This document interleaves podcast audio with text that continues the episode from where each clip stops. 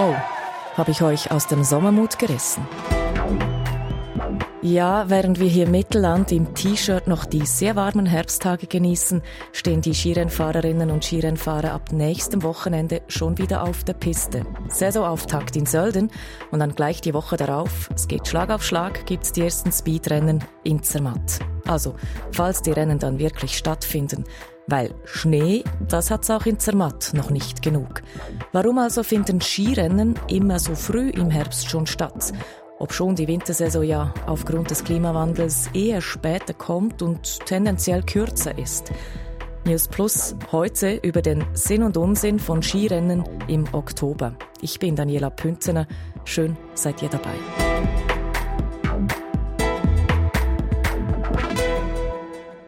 Ja, ich gehöre ja schon auch zu denjenigen, welche es kaum erwarten können, bis die Skisaison wieder losgeht. Aber jetzt?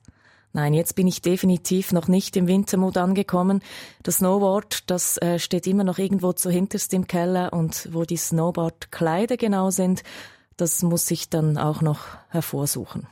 Aber genau darum geht es. Ich, wir, ja, wir, wir sollen stimuliert werden auf die kommende Wintersaison. Weil es genau darum geht, die Motivation zu wecken. Das ist Jörg Stettler, er ist Tourismusexperte von der Hochschule Luzern. Das Interesse zu wecken, seine Skiferien zu buchen, seine Wintersportsaison zu planen, mit der Familie zu schauen, machen wir Wintersportferien, kaufen wir eine Ausrüstung, erneuern wir sie, mieten wir die äh, Ausrüstung und dazu sind natürlich die Rennen genau zu dieser Zeit ideal geeignet. Jörg Stettler weiß also, warum Skirennen im Oktober für verschiedene Branchen so wichtig sind. Er hat bereits mehrere Studien zur Wertschöpfung von Weltcuprennen veröffentlicht. Also, wer alles profitiert denn konkret von Skirennen im Herbst? Ja, einerseits ist es der Detailhandel und die Hersteller von Sportartikeln, insbesondere natürlich die Skihersteller und die Hersteller von Wintersportkleidern, weil wenn es ihnen gelingt, dass die Ausrüstung vor Weihnachten gekauft wird zu normalen Preisen, dass man nicht über entsprechende Rabatte oder den Ausverkauf die Skiausrüstung dann äh, verkaufen und anbieten muss, dann hat man entsprechend eine wesentlich höhere Marge. Und im Detailhandel ist der Konkurrenzkampf sehr intensiv. Und daher ist die Planbarkeit der Verkäufe ein wichtiges Element, dass man seine Aktionen, seine Verkaufsaktivitäten eventgekoppelt durchführen kann. Das ist die eine Seite, also die ganze Sportartikelindustrie, die stark profitiert im Winter und das gekoppelt mit solchen Skirennen zu stimulieren versucht. Und das, die zweite wichtigste Gruppe sind die Skiregionen, die Wintersportregionen, insbesondere die Gebiete in höherer Lage, die Gletscher-Skigebiete haben, wie in der Schweiz Zermatt und Salzweh oder in Österreich Sölden. Sie haben die Möglichkeit, sich über Skirennen im Oktober zu positionieren, als schneesicher zu positionieren, dank dem Gletscher, dank dem, der Schneesicherheit und auch wiederum über die mediale Multiplikation zu erreichen, dass man aufmerksam wird A, nicht nur zum Skifahren an sich, sondern eben, dass man, wenn man Skifahren geht, dann idealerweise an diesen Orten, die solche Standortvoraussetzungen haben. Reden wir noch etwas mehr über diese Destinationen. Ähm, jetzt können ja nicht alle Winterdestinationen im Oktober bereits Skirennen durchführen. Gibt es denn noch andere, ich sage jetzt spannende Wochen oder Monate, die aus Destinationssicht interessant sind für solche Skirennen? Für Destinationen sind insbesondere Zeitpunkte interessant, die eine Saisonverlängerung ermöglichen oder eine Zwischensaison, beispielsweise Januar, besser auszulasten. Gerade Rennen im Oktober, die sehr früh den Saisonauftakt markieren können oder im Dezember, wenn es darum geht, das Weihnachtsgeschäft auf Mitte Dezember vorzuverlagern. Das ermöglicht dann ein, zwei Wochen früher die Geschäfte zu eröffnen und entsprechende äh, Gäste begrüßen zu können, die gekoppelt dank dem Event dann anreisen. Oder dieses berühmte Januarloch, gerade Wengen und Adelboden sind ja genau in dieser Zeitperiode, das erste und zweite Januarwochenende hochspannend, quasi das Weihnachtsgeschäft in den Januar zu verlegen. Weniger interessant ist das Saisonende, das Weltcup-Finale. Das hat in der Regel eine geringere Aufmerksamkeit und vor allem in Bezug auf die Frage der Buchung, die daraus resultiert, ist das weniger wirkungsvoll, weil bis ich dann im November, Dezember der nächsten Saison meine Winterferien buche und plane, haben diese Frühlingsrennen nicht mehr dieselbe Bedeutung. Jetzt sind aber Rennen gerade im Oktober ja alles andere als planbar. Wir sehen das gerade aktuell mit der Wetterabhängigkeit und es liegt in den Bergen ja auch kaum Schnee. Warum gehen denn Austragungsorte wie Zermatt im Herbst trotzdem ein so großes Risiko ein, ein solches Rennen durchführen zu können? Das Risiko besteht ja generell. Die letzten 10, 20 Jahre anschauen, wie oft auch das Lauberhornrennen im Januar abgesagt werden musste.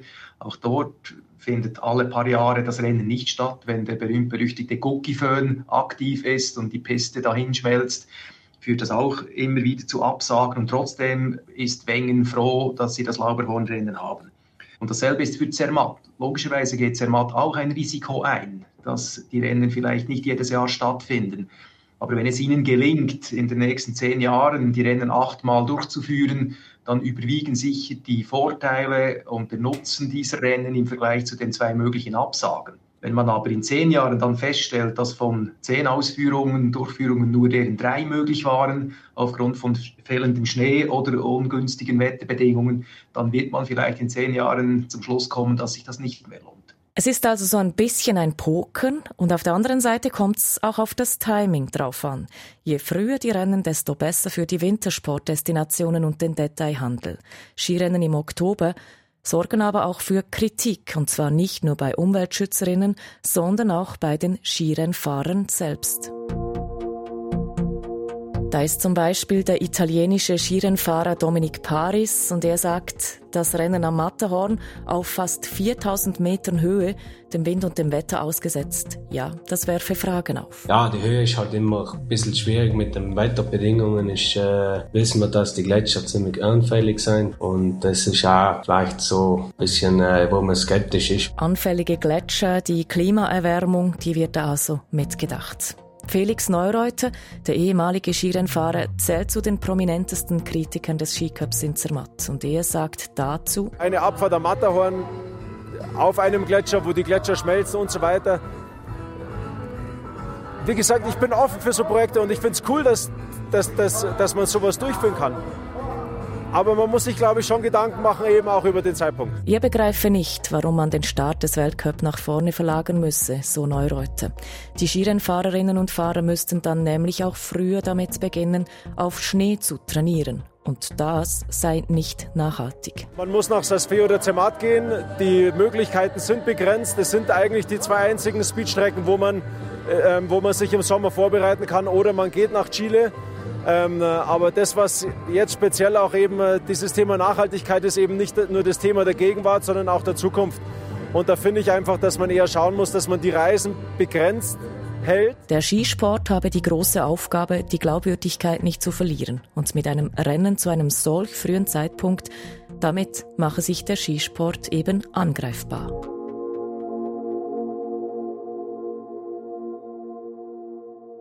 Der internationale Skiverband FIS und die Organisatoren des Weltcuprennens in Zermatt müssen sich also auch Kritik aus den eigenen Reihen gefallen lassen. Kommt hinzu, dass für viele Menschen das Thema Nachhaltigkeit immer wie wichtiger wird.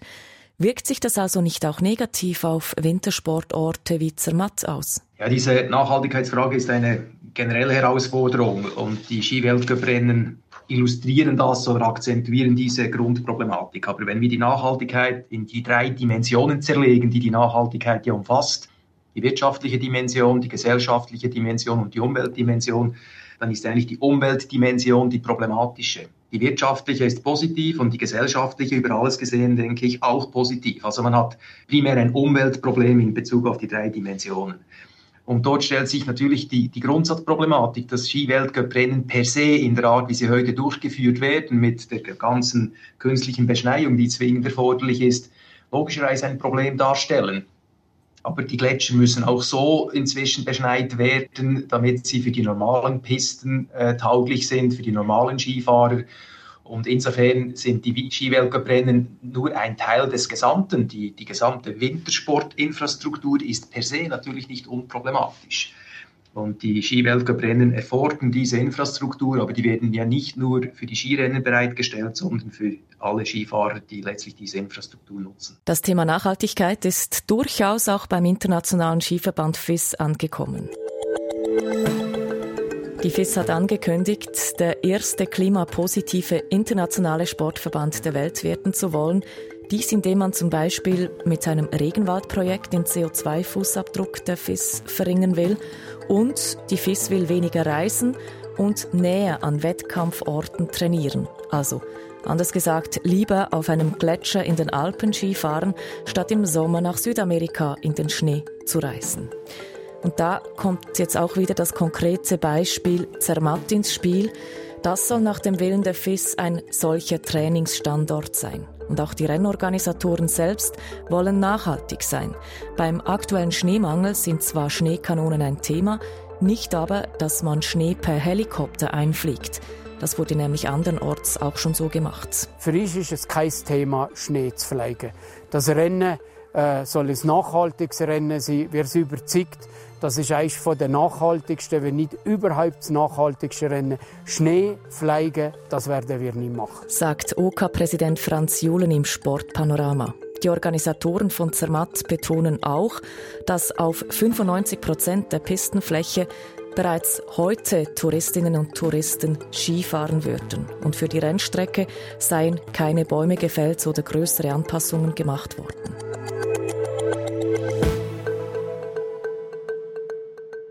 Und wenn wir wieder bei Zermatt sind, dann stellt sich für mich schon noch eine andere Frage, die ich an unseren Experten Jürg Stettler stellen will. Denn Zermatt ist ja schon ein bekannter Ferienort. Das Matterhorn kennt jedes Kind. Das Sujet ist weltbekannt. Wieso also ist ein internationales Skirennen Ende Oktober dennoch so wichtig für Zermatt? Ja, Zermatt ist ja nicht von heute auf morgen erfolgreich geworden, sondern es ist eine Summe von Elementen, von neben dem Matterhorn, einer tollen Infrastruktur, einem tollen Angebot und insbesondere auch dem Gletscher. Und der Gletscher ist ein Differenzierungsmerkmal, sich zu unterscheiden von anderen Destinationen und gerade solche Skiweltcuprennen im Oktober sind eigentlich die perfekte Möglichkeit, dieses Argument Schneesicherheit, Gletscher vor einer einmaligen Kulisse äh, weltweit zu transportieren und damit eigentlich die, einen weiteren Mosaikstein des Erfolgspuzzles von Zermatt zu gestalten. Wird das jetzt aber nicht auch zu einem Bumerang für Zermatt? Denn eigentlich erreicht man gerade das Gegenteil von dem, was man sich erhofft. Statt Bilder von Schnee und Gletscher kommen jetzt immer mehr Schlagzeilen. Es ist jetzt auch die Rede davon, dass das Rennen möglicherweise abgesagt werden muss, weil es im Zielhang keinen Schnee hat. Ja, kurzfristig sicher schon. Und wenn sich das alle paar Jahre wiederholen sollte, dass die Rennen eben nicht durchgeführt werden können, wäre das sicher in Bezug auf die Bekanntheitswirkung ungünstig im Sinne, man wird zwar bekannter, aber mit einer negativen Botschaft. Man weiß aber von anderen Beispielen, dass negative Informationen, die zu einer erhöhten Bekanntheit führen, dann in der mittleren, längeren Frist sich trotzdem positiv auswirken, weil die negative Botschaft, die eigentlich der Auslöser war, vergessen geht und übrig bleibt die Bekanntheit. Mhm. Ein gutes Beispiel ist ja der Dopingskandal im Radsport der Uhrenmarke Festina, die wurde auf einen Schlag sehr bekannt aufgrund einer sehr negativen Berichterstattung. Aber in der längeren Frist hat sich das positiv ausgewirkt auf die Umsätze und, und die Bekanntheit der Marke. Mit Blick auf den Klimawandel stelle ich mir, ja, als großen Snowboard-Fan zum Schluss dann doch noch die Frage, wie sieht der Wintersport denn in 10, 20 oder 30 Jahren aus? Denn Schnee dürfte in den Alpen immer mehr zur Mangelware werden und neue, auf den ersten Blick doch recht ungewöhnliche Austragungsorte kommen ins Spiel. So finden beispielsweise im Jahr 2029 die Asien-Winterspiele, das ist quasi die regionale Ausgabe der Olympischen Winterspiele, die finden in Saudi-Arabien statt, am Roten Meer. Wo also führt das hin? Ja, ich war auch überrascht, als ich das gelesen habe. Es ist eigentlich ein, ein gutes Beispiel, das illustriert, wie die Zukunft des Wintersports, insbesondere des Skisports, aussehen könnte. Die ganze Entwicklung in Richtung Digitalisierung, in Richtung Virtualisierung, in Richtung Augmented und insbesondere Virtual Reality zeigt das letztlich auch auf. Und es wird spannend sein zu verfolgen, wie sich das allenfalls verschmelzen wird, dass man in Zukunft in Skihallen mit 3D oder vielleicht sogar 4D-Brillen ein intensiveres Erlebnis haben wird, als wenn man auf einer realen Skipiste in den Bergen Skifahren geht. Ich bin kein Zukunftsforscher und habe keine Ahnung von Digitalisierung, aber ich kann mir vorstellen, dass die Entwicklung grundsätzlich immer mehr in diese Richtung geht und gerade die jüngeren Generationen, die äh, digitaler aufwachsen und für die wird dann 3D möglicherweise interessanter sein als die reale Welt oder vor allem diese Verschmelzung kann ich mir durchaus vorstellen, dass die Entwicklung in diese Richtung geht. Sagt Tourismusexperte Jürg Stettler. Und das Kreuzband, das kann man sich übrigens auch in einer Skihalle mit 3D-Brille reißen. Gau, Andi. Du, und äh, wenn du schon gerade hier im Studio bist, ich habe mich gefragt, kann ich das so als Übergang machen? Weißt du, so Teematzer, Matt, Matterhorn. Mm. Das, doch, das sind doch die Engländer bei der ersten Besteigung. Und dann habe ich eben gedacht, apropos England, zur britischen Premierministerin, zur Liz Truss, wo in unserer Community auch jetzt auch zu reden gibt. Ja, ja. Spürst ja. du es so? Ja, mach doch. Mach, mach, mach. Ist gut. Okay. Liz Truss entschuldigt sich für Fehler, die sie gemacht hat. Genauer für ihre Pläne, die Energiepreise zu stützen und Steuern zu senken, weil das hat die britische Wirtschaft ordentlich durchgerüttelt. Der neue Finanzminister hat deshalb fast alle angekündigten Steuersenkungen wieder rückgängig gemacht.